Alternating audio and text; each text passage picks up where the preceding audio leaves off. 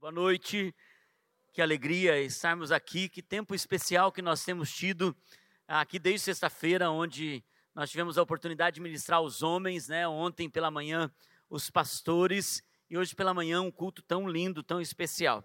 Eu quero uh, me apresentar um pouquinho melhor, né? Estou casado com essa mesma mulher há 25 anos. Acho que nesses dias é importante dizer que é com a mesma mulher, né? Há 25 anos e uma, uma, uma honra esse ano podermos celebrar esse tempo. Seus pastores foram convidados para estar conosco é, lá. E a gente tem o Mateus, de 23, e o Murilo, de 17 anos. E ao pastor Davi compartilhar essa história do André, anos atrás, quando vim e ministrei, não tinha ideia do que eles estavam enfrentando. Ah, mal podia imaginar que anos à frente ah, um vento forte também passaria lá por casa. O vento forte também alcançaria meu menino mais velho. E nós enfrentamos uma grande batalha, graças a Deus ele está com o Senhor, voltou para Cristo, está bem em Jesus e agora já está olhando para o ministério. E ele perguntou para mim, pai, eu gostaria de ter conversar com alguns pastores de jovens.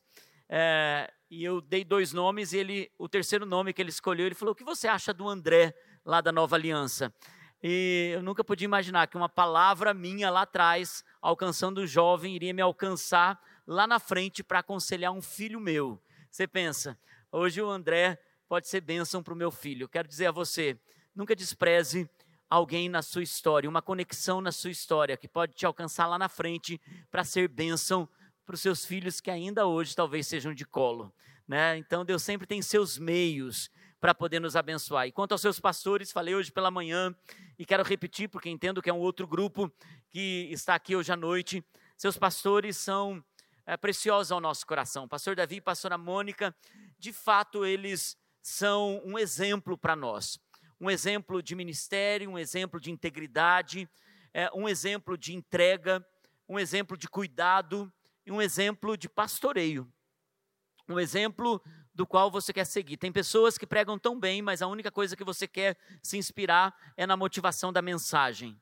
Seus pastores, eles têm uma inspiração de vida. Além de ter uma palavra muito poderosa, mas tem uma inspiração de vida. Eu me lembro quando nós estávamos planejando construir e a gente foi conhecer algumas igrejas no Brasil, e em uma delas, antes de vir para cá, eu fui e o pastor estava construindo algo muito bonito. E o pastor dizia assim: sabe isso, custa tanto, sabe isso, paguei tanto, sabe isso, foi tanto. Eu saí de lá tão pequeno, pensando, eu não tenho dinheiro para tanto, assim, sabe? E saí de lá tão pequenininho, pensando, Deus, será que é possível? E a gente veio aqui conhecer o momento que vocês estavam ainda construindo aqui. E o pastor Davi, ele começou a mostrar as coisas, ele dizia: Márcio, sabe o que é isso? Isso aqui nós estamos construindo é graça de Deus. Márcio, sabe isso que nós estamos fazendo aqui? É provisão sobrenatural. Márcio, sabe isso que Deus está fazendo? Tudo, toda essa estrutura, gente, olha que coisa mais linda isso daqui. Ele dizia, Márcio, é o trabalho de todo um povo junto, se esforçando, trabalhando. Márcio faz, porque Deus vai fazer lá também. Deus vai realizar lá também. Gente, eu saí tão grande daqui pensando é graça, é provisão, é sobrenatural. E e conseguimos, pastor Davi. Vamos lá. Estamos lá.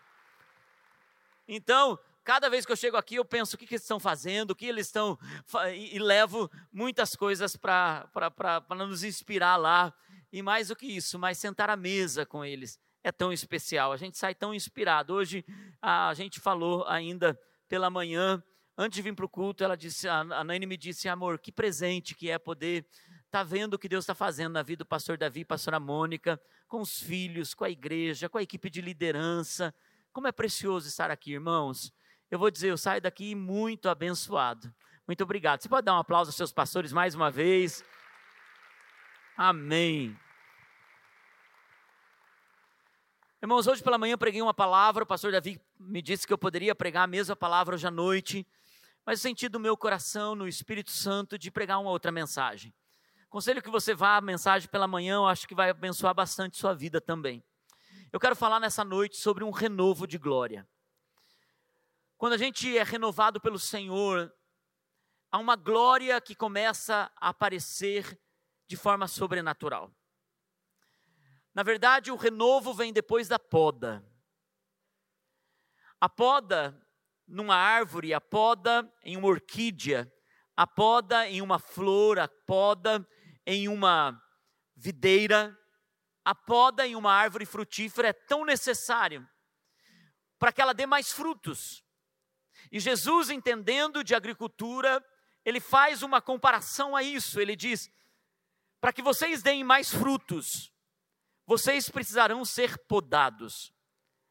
A poda na nossa vida, trazendo para uma questão prática, a poda na vida de qualquer pessoa, e a poda nem sempre começa apenas quando a gente amadurece, a poda começa quando Deus deseja que a gente frutifique. E é por isso que alguns adolescentes são podados, alguns jovens são podados, alguns casamentos, ainda na sua nova experiência, são podados, alguns homens são podados para darem mais frutos em sua casa, em sua família. Da mesma forma, a igreja, por estações, passa por uma poda de Deus. E a poda, às vezes, parece castigo. Algumas vezes a gente, no processo da poda, pensa: por que eu estou passando por essa tribulação, por esse castigo? Por que Deus está me tratando desse jeito? Porque a poda dói. A poda causa na gente constrangimento algumas vezes. A poda vem para limpar coisas que, ainda que deram frutos até aquele momento, a partir dali, para novos frutos e frutos ainda mais excelentes, precisa que o agricultor passe a videira, a oliveira, a flor, a árvore frutífera por uma poda. Eu quero compartilhar com vocês em João capítulo 15, versículo 1 em diante. A palavra do Senhor diz assim: Eu sou a videira verdadeira, o meu pai é o agricultor. Todo ramo que estando em mim não dá fruto, ele ele o que, gente? Quem está comigo diz, ele corta. E todo que dá fruto, ele, ele poda, para que dê ainda mais fruto. Vocês já estão limpos pela palavra que lhes tenho falado. Por isso permaneçam em mim, e eu permanecerei em vocês. Nenhum ramo pode dar fruto por si mesmo, se não permanecer na videira. Vocês também não podem dar fruto se não permanecerem em mim. Eu sou a videira, vocês são os ramos. Se alguém permanecer em mim e eu nele, esse dará muito fruto. Pois sem mim vocês não podem fazer coisa alguma. Se alguém não permanecer em mim, será como o ramo que é jogado fora e seca. Tais ramos são apanhados, lançados ao fogo e queimados. Se vocês permanecerem em mim e as minhas palavras permanecerem em vocês, pedirão, olha que coisa linda, pedirão o que quiserem e lhes será concedido. Meu Pai, meu Pai é glorificado pelo fato de vocês darem muito fruto e assim serão meus discípulos. Algumas coisas que a poda nos ensina é que a poda é necessária. A poda é extremamente necessária na nossa jornada, na nossa caminhada. Outra coisa que a poda nos ensina é que a poda é uma demonstração de amor de Deus. Toda vez que nós somos podados, porque aquele que Deus ama, ele poda. E aquele que vai dar mais frutos ainda, ele poda. Mas aquele que se afasta, ele corta e joga ao fogo para ser queimado. A poda é uma demonstração do amor de Deus. Irmãos, toda vez que alguém está sendo podado, ainda que ele não perceba, a mão do agricultor, os olhos do agricultor, a atenção do agricultor está na pessoa. Toda vez que a gente está podado, a gente não percebe, mas é o momento que Deus está mais perto. É o momento que há mais intimidade. É o momento que você sente mais Deus. E é o momento que você se inclina mais para Ele.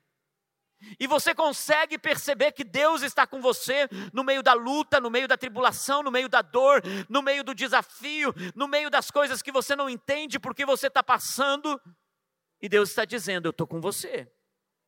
Outra coisa que a poda nos ensina é que a poda sempre traz algo novo. Depois da poda vem algo novo. Eu venho para profetizar para alguém aqui nessa noite que Deus passou você por uma poda, porque está vindo algo novo na sua vida. A poda, irmãos, ela traz uma recompensa. A recompensa da poda são frutos novos. A recompensa da poda é você saber que depois daquilo você vai poder trazer provisão, bênção e alegria para outras pessoas. Mas eu quero falar nessa noite sobre algo que acontece depois da poda. Se a poda é uma honra para nós, porque Deus está mais perto, se a poda é necessária, se a poda traz algo novo, eu quero falar sobre um renovo depois da poda. Alguns de vocês talvez estão ainda no meio do processo. Alguns de vocês talvez estejam no meio de um momento que você não está entendendo por que você está passando por isso. Alguns de vocês talvez estejam saindo e parece que foi tão pesado, tão difícil, que você pensa como vai ser o depois disso. E alguns de vocês estão percebendo que parece que estão no começo de uma poda. Toda vez que a poda acontece, vem um processo de renovo broto. E esse renovo é um renovo falando de forma espiritual na própria vida da nossa jornada de frutificação, é um renovo de glória. A palavra do Senhor diz, falando sobre Jesus em Isaías 4:2, mas se aplica muito a nós que somos discípulos dele, diz: naquele dia, o renovo do Senhor. E aqui está um renovo com letra maiúscula, falando sobre Cristo. O renovo do Senhor será belo e glorioso. Diga comigo, belo e glorioso e o fruto da terra será o orgulho e a glória dos sobreviventes de Israel. Depois que uma planta é, é podada, vem o renovo. E quando o renovo vem, vem com ele glória, vem com ele beleza, grandeza e honra. Mas as pessoas não conseguem perceber que toda essa recompensa é necessário passar por uma poda antes. Alguns de vocês têm, testemunhos maravilhosos para contar, dizendo: Eu passei por isso, eu enfrentei isso e olha o que Deus fez. Hoje pela manhã, uma irmã chegou para mim no final do culto e ela disse assim: Pastor, eu fui e vi, foi a mensagem pela manhã, eu fui e vi meu marido convertido. Demorou muito tempo, mas hoje eu posso dizer: Eu estou vivendo como aqueles que sonham. Eu quero declarar sobre a sua vida, meu irmão, será belo, glorioso, honroso depois da poda. Depois da poda, Deus tem histórias para você contar. Deus tem um testemunho nos seus lábios para você declarar. Como é lindo ver o pastor Davi chegar aqui dizendo assim: Olha, o André hoje é pastor dessa casa, mas ele passou por um processo. O coração deles foi podado, o coração do André foi podado, e Deus deu glória, beleza, honra e vitória. Eu quero declarar sobre a sua vida, irmão, depois disso haverá um renovo de glória sobre a sua vida. O apóstolo Paulo fala isso sobre a igreja. Em Efésios capítulo 5, versículo 27, o apóstolo Paulo fala a mesma coisa. E ele diz: para apresentá-la a si mesmo. Uma igreja gloriosa, sem mancha, nem ruga, ou coisa semelhante, mas uma igreja santa e inculpável. Algumas vezes a gente passa por momentos na igreja que a gente pensa, Deus, parece que está sendo abalado tudo. E Deus está dizendo, eu mesmo estou apresentando a minha igreja, santa, inculpável, gloriosa, naquele dia. Irmãos, por isso que um, quem ama a igreja não é uma árvore de rodinha, a árvore de rodinha, sabe como é a árvore de rodinha? A árvore de rodinha você coloca num canto da casa, quando você acha que já não é mais bonito ficar ali, a árvore de rodinha vai para lá, depois você acha que ela não serve mais para dentro da casa, comprou um vaso novo, você coloca a, a, a árvore de rodinha para o lado de fora, porque ela está plantada não com raízes profundas. Agora, tem pessoas que plantam, se plantam numa igreja com raízes profundas. Passam os ventos, passam os tempos, nem é tão bonito como a árvore de rodinha, mas não é aquela pessoa que diz: cadê aquela pessoa? Não, não está mais aqui. Está lá, está em outra igreja. Árvore com raiz, não. Você está aqui há quanto tempo? Dez anos. Quanto tempo você está aqui? Vinte anos. Você está há quanto tempo aqui? Trinta anos. Meus filhos cresceram aqui, casaram aqui, meus netos já estão aqui, e eu quero declarar: você será árvore plantada com raiz nessa casa. Árvore que vai passar por tudo, todo processo e vai dizer: a gente foi podado, mas Deus está nos apresentando igreja gloriosa, igreja santa e inculpável. Irmãos, quando o renovo vem, ele traz essas verdades. Para ver o renovo de Deus em nossas vidas, é preciso entender algumas coisas. Isaías capítulo 43, hoje Paulinho cantou sobre isso. Deus está preparando um caminho para você. Isaías 43, versículo 16 em diante diz assim: Assim diz o Senhor. Isaías 43, 16 em diante. Assim diz o Senhor. Aquele que fez um caminho pelo pelo mar, uma vereda pelas águas violentas que você passou, que fez saírem juntos os carros e os cavalos, o exército e seus reforços, e ali jazem, para nunca mais se levantarem. Exterminados, apagados como um pavio. Por isso, esqueçam o que se foi, não vivam no passado. Vejam, estou fazendo uma coisa nova. Estou fazendo uma coisa nova e ela já está surgindo. Olha para a pessoa que está do seu lado e diga: ela já está surgindo. Ela já está surgindo. Vocês não a reconhecem. Porque saibam que até no deserto eu vou abrir um caminho e vou abrir riachos no ermo. Aleluia. Você pode dar um aplauso por essa palavra. A palavra do Senhor é poderosa. Em Apocalipse 21, 5, ele diz: Aquele que estava sentado, aquele que estava sentado no trono, ele disse: Estou fazendo novas todas as. E eu vim aqui para dizer para alguém: Deus está fazendo novas todas as coisas. E acrescentou: Escreva isso, pois essas palavras são verdadeiras e dignas de confiança. Escreva algo no seu coração: Deus está fazendo algo novo. Escreva algo na sua história. Deus está fazendo algo novo. Deus pode fazer coisas novas, irmãos, da onde não existe. Ele pode abrir um caminho no deserto. Deus muitas vezes quando olha que algo novo está se apresentando em nossas vidas, ele nos leva por um processo de poda. E muitas vezes a gente não percebe que para passar por esse processo, nós precisamos deixar de segurar o velho. A gente segura demais o velho. O que foi bom até ali, o que nos sustentou até ali, o que trouxe frutificação até ali, mas chega um momento que a gente precisa soltar o velho e pegar algo novo. É como acontece mais ou menos assim, irmão, vem aqui por favor, você de óculos que está sentado aqui nessa quarta fileira de camiseta azul, que está com a Bíblia na mão. Por favor, vem aqui. Traz a sua Bíblia junto. Quando você pega isso, eu também vou pegar algo aqui atrás. Pode subir. Não é uma arma, não, tá, irmão? Pode subir. Em algum lugar, Gustavo. Ah, tá aí. Vem cá, meu irmão. Como que é seu nome? Adilson. Muito bom, querido. Muitas vezes, eu escolhi um saco de lixo, mas não quero necessariamente dizer que as coisas do nosso passado, elas são um lixo. Só porque nós não tínhamos outra coisa, eu escolhi isso. Mas muitas vezes a gente carrega coisas do nosso passado e a gente tem tantas coisas. Não é, Adilson? Você tem sua história. Você tem sua história. Você tem coisas que você traz consigo e você traz, como todos nós, como eu, trago memórias, histórias. E muitas vezes o que nós fazemos é que tá bem. E Deus sempre está apresentando para a gente algo novo. E às vezes é inesperado.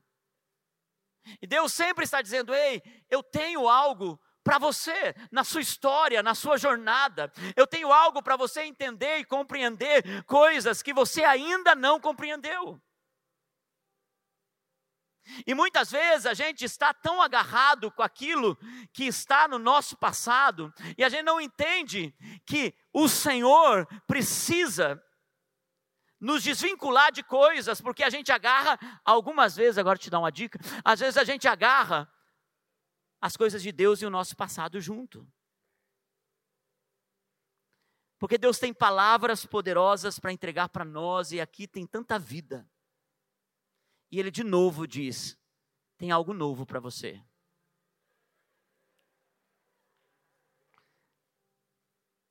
É... E para viver algo novo, Adilson,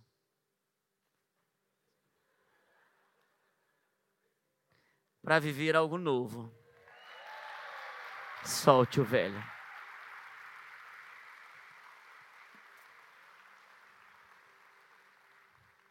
Mas nós somos bem assim. A gente faz desse jeito, gente. E sabe o que acontece? Obrigado, meu irmão. Obrigado, viu?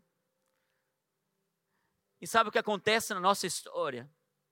Deus está dizendo: Eu estou preparando um caminho novo para você.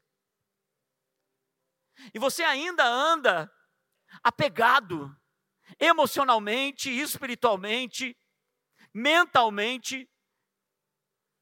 Você anda apegado a coisas do seu passado. E Deus está dizendo: eu tenho uma palavra, eu tenho uma vida, eu tenho uma história, eu tenho um caminho para que você possa construir coisas novas em mim, suas novas experiências. E mesmo que sejam coisas boas, irmãos, o que está à nossa frente é melhor. Às vezes, algumas dores, algumas batalhas internas, algumas coisas que ainda ficam mexendo com a gente, a gente precisa ir para o novo, para uma nova história. Compartilhei com o pastor Davi que um ano atrás, nós perdemos um dos nossos jovens de 22 anos pela Covid. Foi uma tristeza. O menino comia a nossa mesa, estava sócio do meu filho, estavam estudando, planejando sonhos para o futuro. Compartilhei isso também com os pastores aqui. E esse menino pegou o Covid no, ali nas festas de final de ano, em 11, 12 dias, ele morreu atleta. Não tinha explicação para aquilo. Filho único. Filho único. Uma tristeza, uma angústia, a igreja, líder de célula, passou um furacão emocional por todos nós lá. Nós cuidamos dos pais. Uma longa história, uma história linda. Cuidamos dos pais. Os pais frequentavam a igreja. O Mateus ganhou ele para Cristo quando ele tinha 14 anos. Os pais vieram, mas não estavam muito firmes na igreja. Depois que o menino morreu, os pais se firmaram tão forte na igreja. Eles não eram casados, se casaram no civil e no religioso. O dia que eu fiz o casamento deles, eles estavam com a foto dele numa mesa como essa, aqui na frente. E eles celebrando vida. E no final, a Márcia e o Mário falaram para mim. Ele disse: Pastor, nós decidimos seguir em frente. Nós vamos deixar um pouco da nossa angústia, da nossa tristeza e seguir em frente, porque tem muito pela frente para nós vivermos. A Márcia, hoje, nós temos um grupo de apoio, um ministério lindo que nasceu, chamado Acolher, que é um ministério de apoio a pessoas enlutadas. É uma das coisas mais tocantes que a gente faz lá. E a Márcia, hoje, está sentando com várias mulheres, curando do coração delas. Ela perdeu o filho há um ano atrás e ela decidiu seguir em frente. Tem dores que são muito mais profundas. Tem situações que nos prendem ao nosso passado, que depois a gente não entende por que eu fiquei preso por tanto tempo a isso. Irmãos, eu quero dizer, de forma de te encorajar, levante-se, Solte. Solte coisas do passado. Solte amigos que te prendem ao seu passado. Soltem relacionamentos que ainda te fazem viver no passado. Solte situações que fazem você viver no lixo do seu passado. Alguns de vocês, Deus está dizendo: chega, solte, porque para você experimentar algo novo, você vai precisar soltar. Solte comportamentos tóxicos, solte pecados, solte atitudes que machucam, que ferem, que destroem. Porque não tem como segurar as duas coisas ao mesmo tempo, vai ser pesado e você não vai ser pleno. Por isso Deus está chamando você a um renovo de glória, mas é preciso soltar. Diga comigo, soltar. Por isso Efésios capítulo 4, versículo 22 diz assim: Efésios 4, 22 diz: Quanto à antiga maneira de viver, vocês foram ensinados a deixar, soltar, despir-se do velho homem, que se corrompe por desejos enganosos. Por isso, irmãos, seja intencional na sua maneira de soltar as coisas do passado. Busque santidade. Busque uma vida com Deus. Limpe sua mente. Conserte áreas na sua vida que podem estar destruindo a sua família. Um dos motivos da poda é a limpeza, é limpar. A poda limpa. E às vezes algumas coisas estão acontecendo na sua vida porque Deus não quer te perder, irmão. Deus não quer te perder, então Ele está de alguma forma limpando você. Louve a Deus, porque você não foi jogado fora, você está sendo podado, e Deus está limpando áreas da sua vida para que você possa se tornar tudo o que Ele chamou você para ser.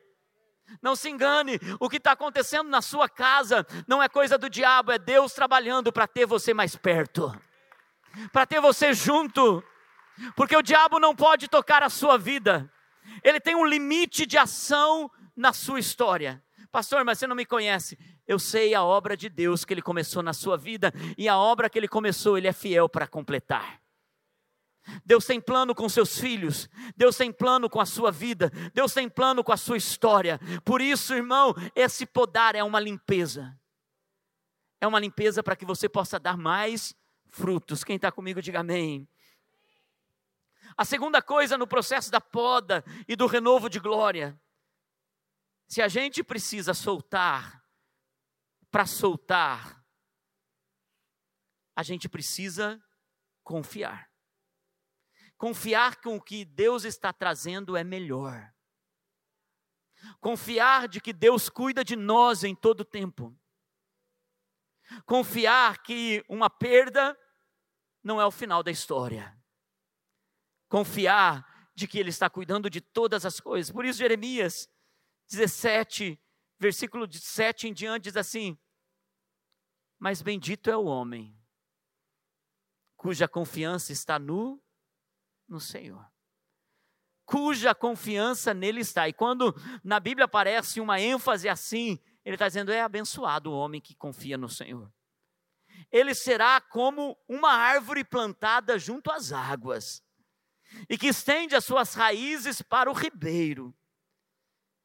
Ela não temerá quando chegar o calor, essa árvore não teme quando chega o calor, porque as suas folhas estão sempre, sempre verdes não ficará ansiosa no ano da luta, da batalha, da seca, da dificuldade, da poda. Não deixará de dar fruto. Sabe o que é tremendo em quem confia no Senhor? E aí a gente não entende porque algumas pessoas têm um testemunho tremendo e você diz: como essa pessoa consegue ver graça de Deus no meio do luto? Como essa pessoa consegue honrar a Deus no meio dessa privação? Como a pessoa consegue, tudo está sendo abalado ao seu redor e ela está dizendo: Deus é bom, Deus é bom. Você ouve alguns testemunhos, irmãos, que te constrange. Eu e a Naine tomamos uma decisão: nós nunca vamos mais falar, eu não suportaria passar por isso. Nós tomamos uma decisão, porque nós, como pastores, ouvíamos, ouvimos tantas coisas, gente que chega a deixar a gente de, com o coração assim, ó, especialmente nesse período de pandemia. E algumas vezes a gente voltava para e a gente dizia assim: Meu Deus, eu não sei se eu aguentaria passar por isso. Nós decidimos tirar essa linguagem dos nossos lábios, porque aquele que confia no Senhor passa no tempo da seca com suas, com suas folhas verdes. Sabe o que é passar com folhas verdes no período da seca, irmãos? É confiar que aonde a sua raiz está plantada tem o suficiente para você suportar momentos mais difíceis na sua vida. É onde você está plantado. É onde teu coração está. E é por isso que a gente passa por situações tão desafiadoras, difíceis. Abala casa, abala família, abala finanças, e você continua ali fiel. Quando as pessoas olham para você, podem até dizer como ele não desiste, porque sabe aonde você está plantado, sabe que você está plantado nas fontes das águas, sabe que tua raiz recebe um nutriente poderoso da presença de Deus. É esse lugar de confiança é esse lugar aonde nós entendemos que essa conexão com Deus traz fruto. Essa confiança em Deus. Por isso que o homem que é plantado, ele está firme. Pode chegar o calor, o frio, a tempestade, e você vai continuar firme, irmão. Você vai continuar firme. É por isso que alguns jovens estão aqui você vai ser diferente de uma geração que se perdeu na faculdade. Vai ser ao contrário, você vai estar firme em Deus. Solte o que precisa soltar e abrace a confiança no Senhor. Confiar em Deus é confiar nos processos de Deus e nos tempos de Deus. Confiar em Deus é entender que Deus tem seus processos e também tem seus tempos.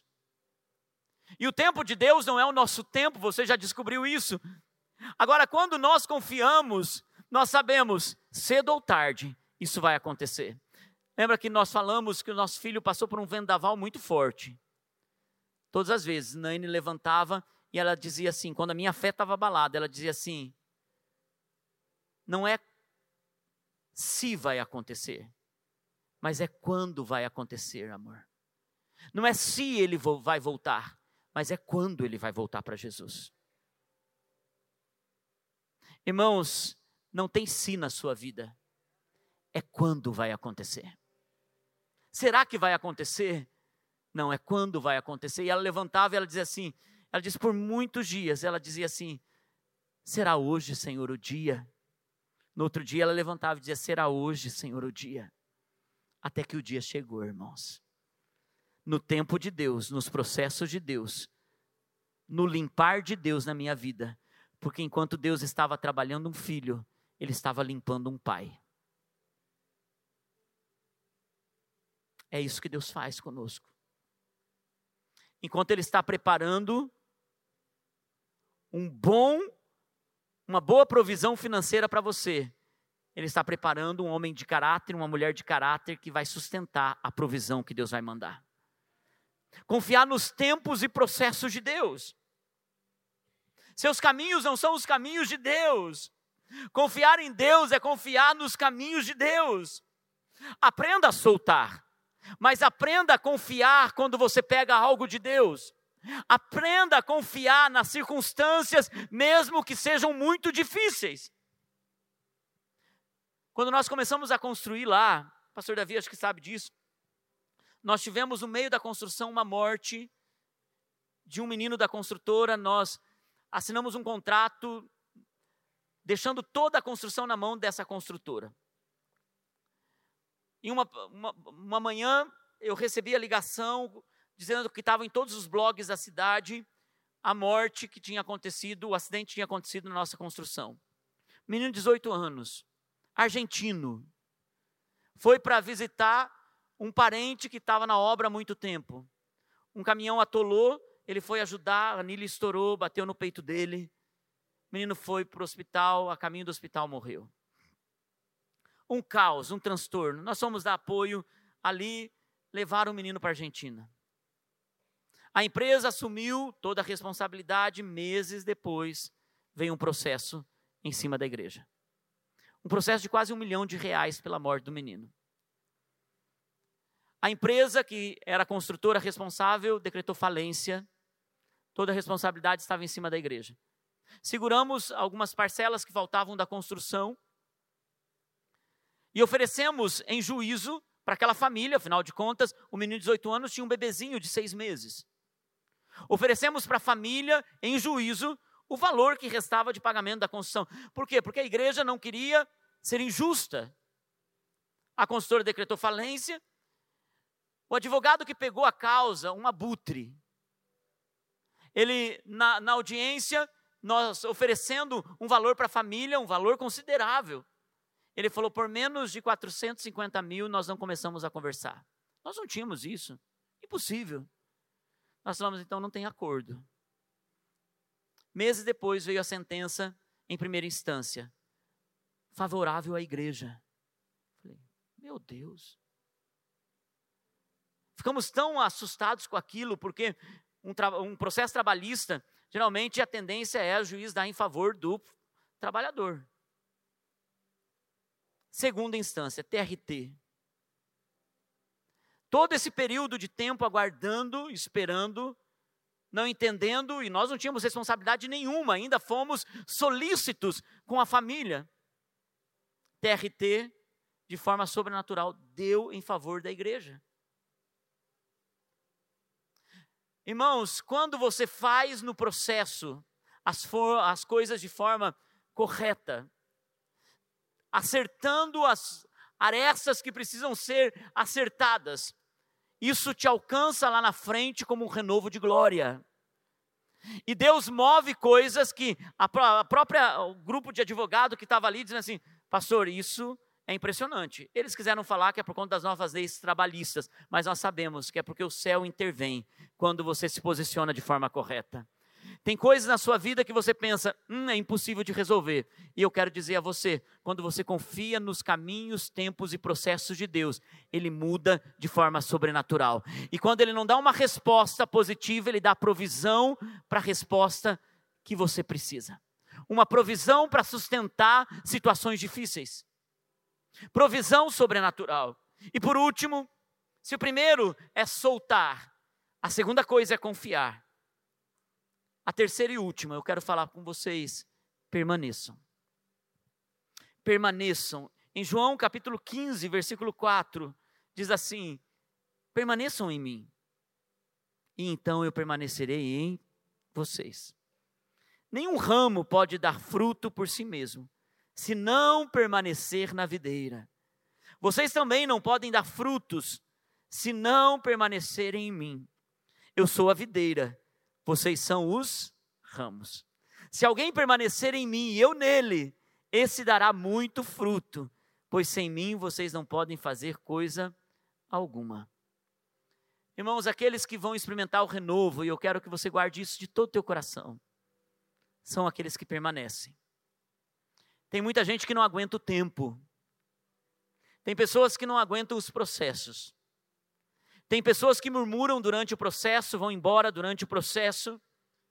Tem pessoas que não entendem que aquilo é apenas passageiro e ela se decepciona, se decepciona com gente, com igreja, com Deus, e ela vai embora.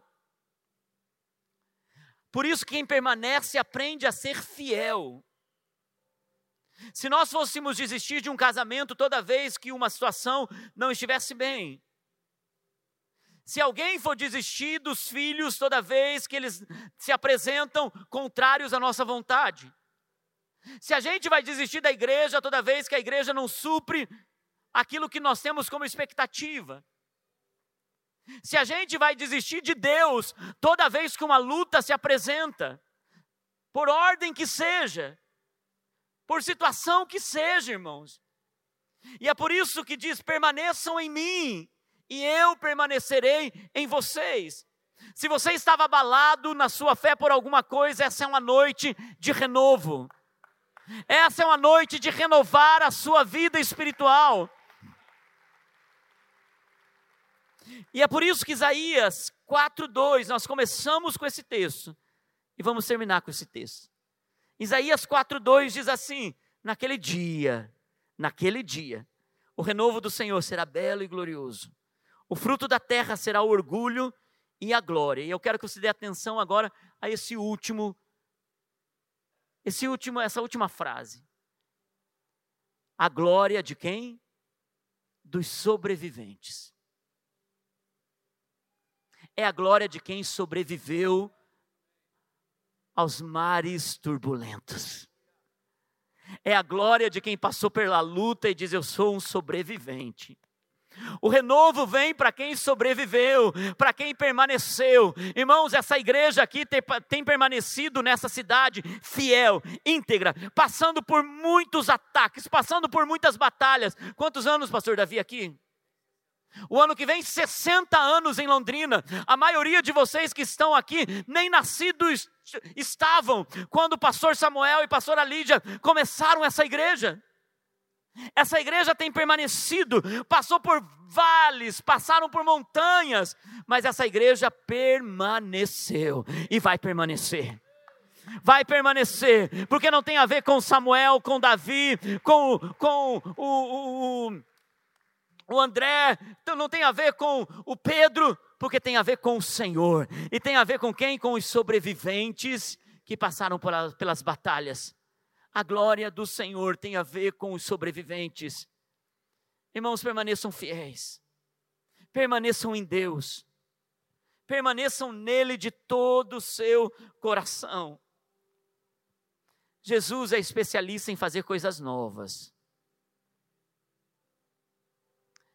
Eu olho para vocês aqui em Londrina e tudo que mais nós queremos é permanecer como vocês permanecem.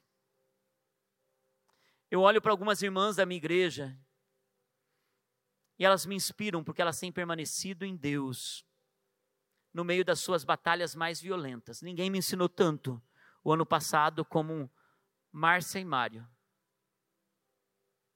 Uma irmã chegou convertida na nossa integração.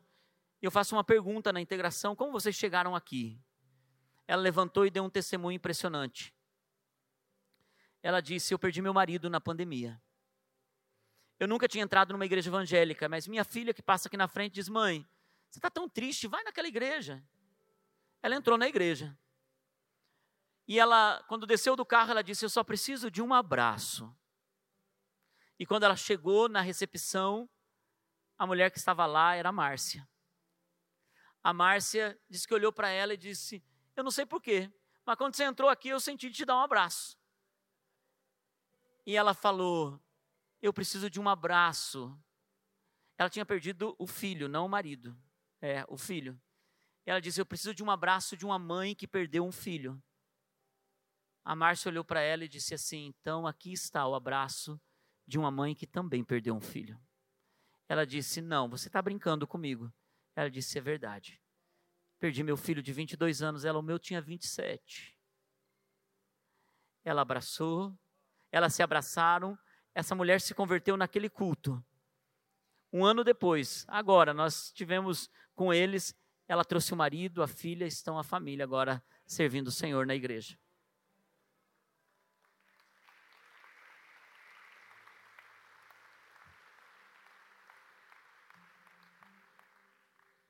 Irmãos, por isso que eu digo, eu nunca mais vou dizer, eu não aguentaria isso. Porque na minha fraqueza, eu diria, eu estaria numa cama chorando, desesperado, porque um filho é muito precioso. Eu olho para pessoas de fé e eu digo, isso me inspira a permanecer. Tem pessoas que vão nos inspirar a permanecer.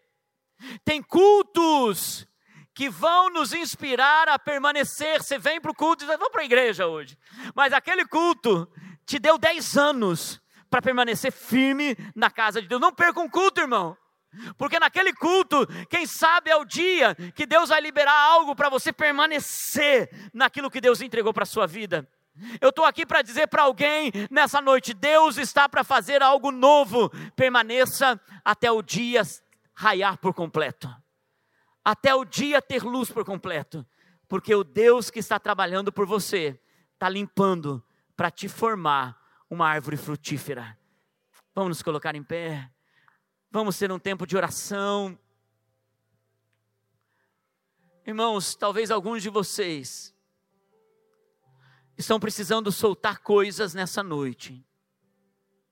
Deus te trouxe aqui porque Ele te ama.